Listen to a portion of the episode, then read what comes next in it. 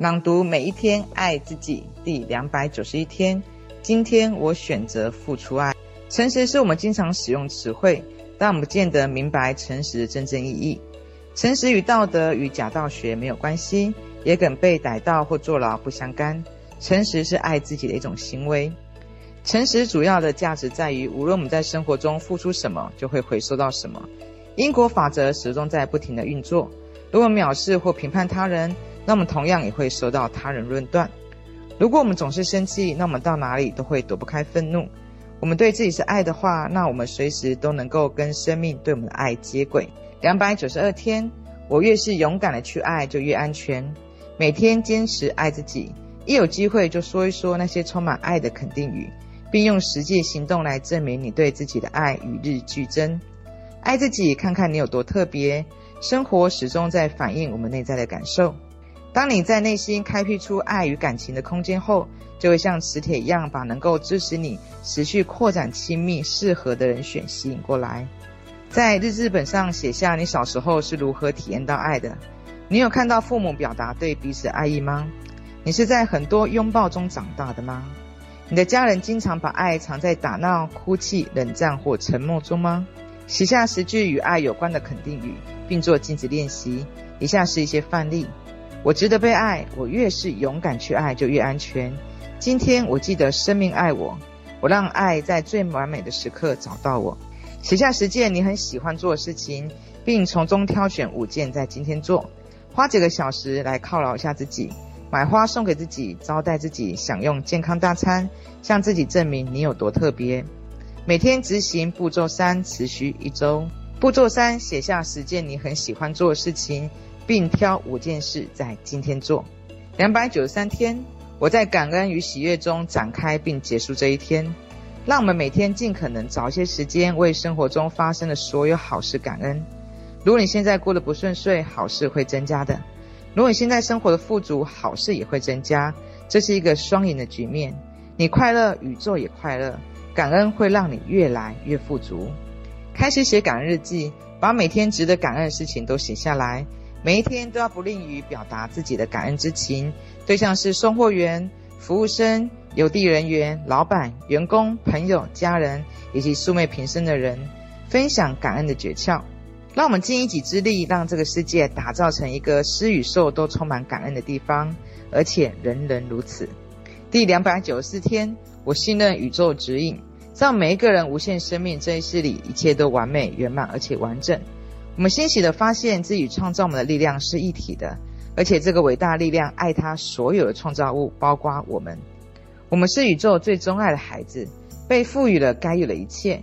我们是这个星球上最高等的生物，具备体验生命所需要全部配备。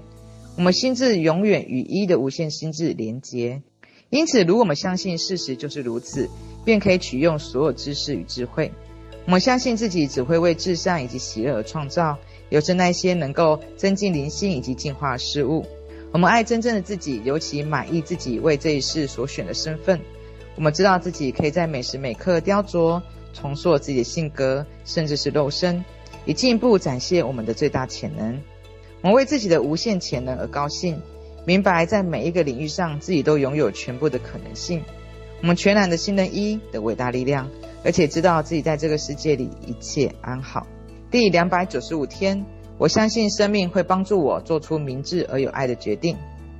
罗伯特的一双儿女，他们很喜欢路易斯，而路易斯也很喜欢他们。看着一大两小日常生活，非常有意思。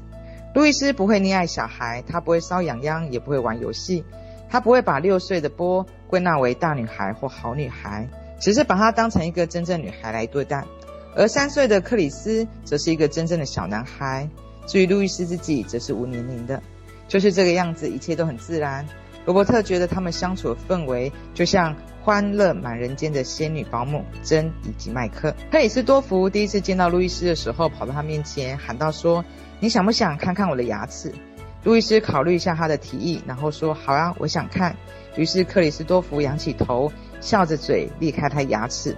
路易斯说：“谢谢你。”克里斯多福回答：“不客气。”这些举动以前他没跟任何人做过，以后也再也没有人看过他做过这个举动了。后来罗伯特问路易斯牙齿代表什么意义，他一本正经地回答：“牙齿代表做出好决定。”他只是在告诉我，他们有他自己的想法，也有能力做出好决定。两百九十六天，第一个要改善的关系就是跟自己的关系。第一个要改善的关系就是你跟自己的关系。当你对自己满意，你的其他关系也就会跟着改善。快乐的人在别人眼中是更富有魅力的。如果你想要寻求更多的爱，就要先爱自己多一点。这不意味着要不批评、不抱怨、不指责、不埋怨，以及不会产生孤独感。同时，这也表示你要对自己现在的你非常的满意，并选择现在能够让你感觉良好的想法。当你能够满足自己的需求而付出努力的时候，就不会那么依赖他人。这和你爱自己的程度有关。当你真正爱自己的时候，就能够做到专注、沉着、稳定、有安全感。你在家庭以及职场上的人际关系都会很棒。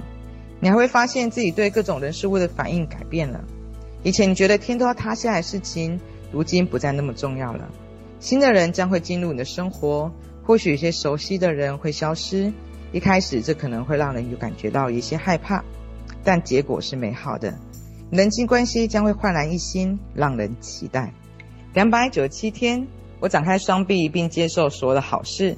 有好事降临的时候，就坦然接受吧。敞开心胸去迎接所有的好事，对你世界说 yes，机会与富足将会賁加百倍。今天静练习的焦点是接受你的成功与富足。